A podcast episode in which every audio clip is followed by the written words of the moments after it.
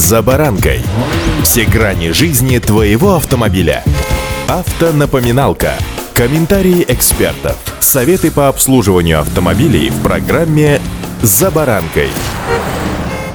Все новое — это хорошо забытое старое. Это выражение вы наверняка слышали. Такой камбэк ожидает и буханку, но с поправкой, правда, на 21 электрический век. С вами Забаранка Александр Карпов. Здравствуйте. Автомобильные факты.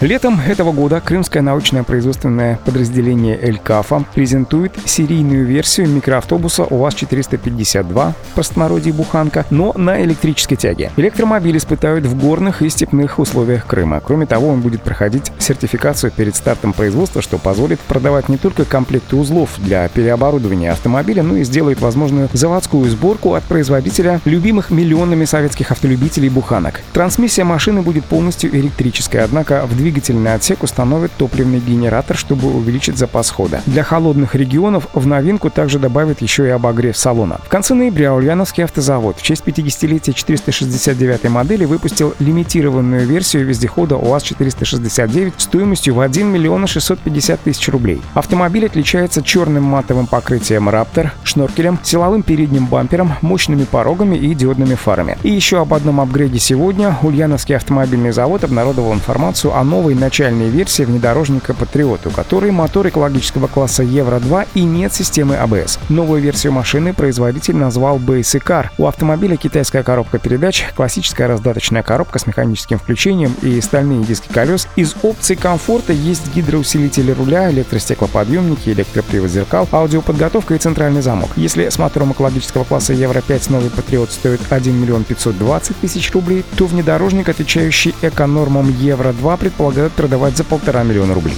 Автомобильные факты.